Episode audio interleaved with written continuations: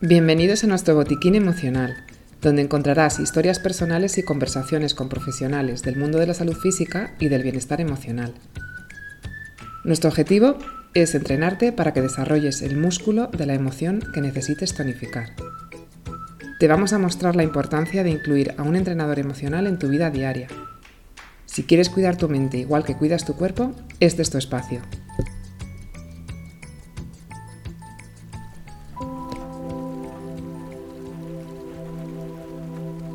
Hoy quiero hablaros de algo que he conseguido en estos últimos días. Es un logro personal, algo que detecté en mí que era urgente cambiar. Me lo propuse y lo he logrado. Estoy en ello.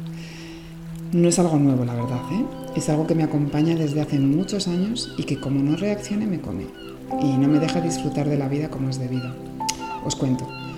Eh, pues sería como hace tres meses más o menos, cuando se acercaba el fin de curso de mis hijos, sentí que empezaba, no sé, empezaba a estar como revuelta, inquieta, nerviosa, intranquila.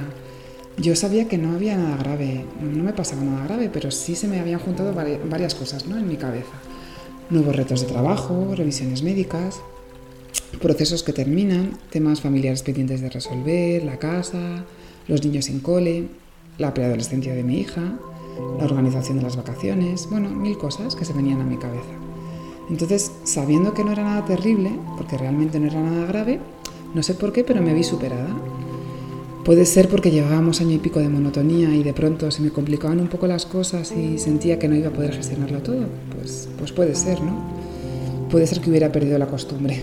Bueno, lo cierto es que de pronto tuve que parar y pensar en lo que tantas y tantas veces trabajo con mis coaches. Me di cuenta que ese era uno de esos momentos en el que tenía que predicar con el ejemplo. Y es que así es la vida, eh, la vida y el lugar y la época en la que nos ha tocado vivir. Hay momentos en los que se juntan mil historias, sean buenas, malas o menos malas, pero es raro que estemos tranquilos y relajados, porque si no ya buscamos algo con lo que comernos la cabeza. Al menos eso hago yo. Bueno, pues yo no podía seguir así con ese come-come, con esa revolución en mi cabeza cada vez más enrevesada y sin resolver nada. La verdad es que mi angustia crecía por momentos, un día tras otro. ¿Por qué? Pues porque surgían cosas nuevas que se sumaban a la lista. Me iba cargando cada vez con más. Algunas dependían de mí, pero también me cargaba con otras cosas que no. Pero daba igual, yo las asumía. Hasta que paré. Paré y me dije, hasta aquí María, ¿qué estás haciendo? Y, analicé todo lo que me estaba ocurriendo. Y, me di cuenta que muchas veces voy tan rápido que no soy capaz de decir que no. Fijaos, olvido que esa posibilidad existe. Es igual de digna que decir que sí. ¿Por qué me cuesta tanto decir no? De pronto veo que, bueno, vi que me había comprometido con un montón de cosas, ¿no? Y, ya no había vuelta atrás. O sí, ¿por qué no va a haber vuelta atrás, no? Qué tontería. Así que empecé a preguntarme, ¿qué consigo diciendo que sí a todo? Pues nada bueno. Yo al menos consigo agobio, no ser sincera conmigo misma ni con los demás.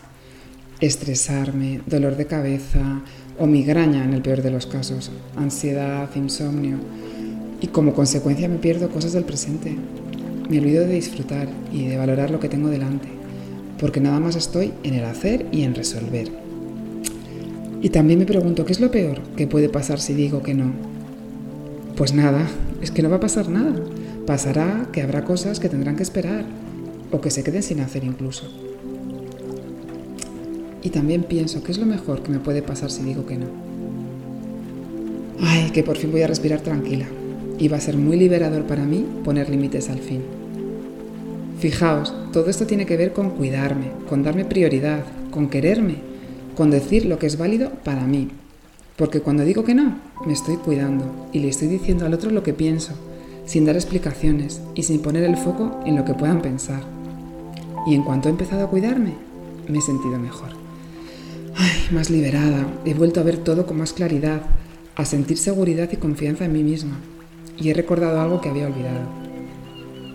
Que no tienes que estar mejor para empezar a cuidarte.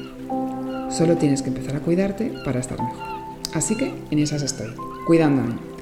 intentando apartar de mi mente pensamientos y preocupaciones extras que me van cargando de energía negativa y que no me sirven para nada, solo para alejarme del presente y de disfrutar lo que hay a mi alrededor. Y dando gracias a la vida por cada día que amanece, sintiéndome afortunada por todo lo que tengo y disfrutando de las pequeñas cosas que por ir tan rápido me estaban pasando desapercibidas. Así que con esto yo te invito a que practiques el no, a que pongas en práctica estas preguntas que yo me hice a mí misma y que todavía me hago si veo que me cuesta decir que no en algún momento, cuando realmente lo que quiero es gritar no. Vamos a respirar juntos. Conecta con tu ritmo natural de respiración.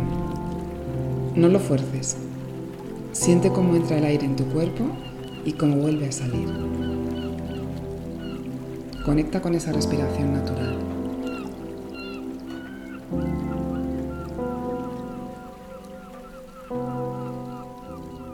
Si puedes, cierra los ojos mientras estás conectando y responde las preguntas siendo sincero contigo mismo.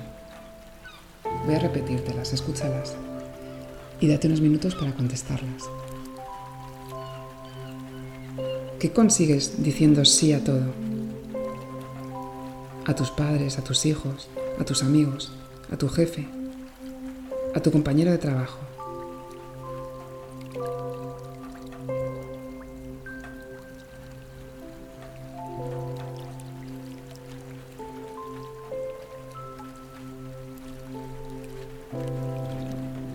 ¿Y qué es lo peor que puede pasar si dices que no?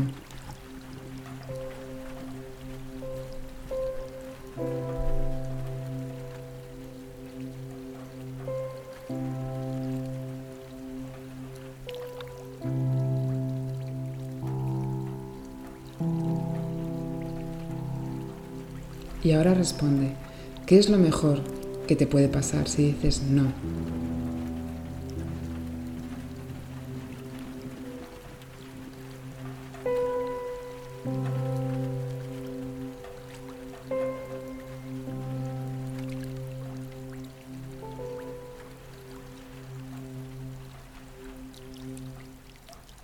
Bueno, y después de haber respondido a estas preguntas, ¿qué vas a hacer ahora? A partir de ahora, una vez que te hayas dado cuenta de la importancia de decir no.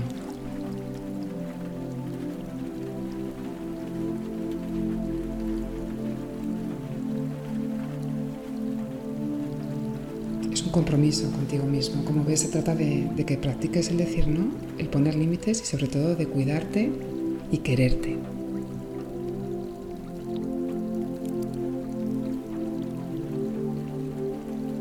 Recuerda que te esperamos en el siguiente podcast de tu salud emocional.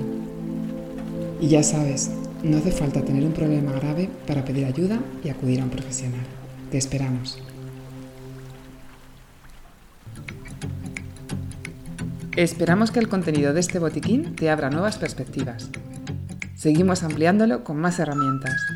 Para participar escribe a info@tusaludemocional.es. Estamos deseando escucharte. Recuerda que si quieres cuidar tu mente igual que cuidas tu cuerpo, este es tu espacio. Te esperamos en el siguiente podcast de nuestro botiquín emocional.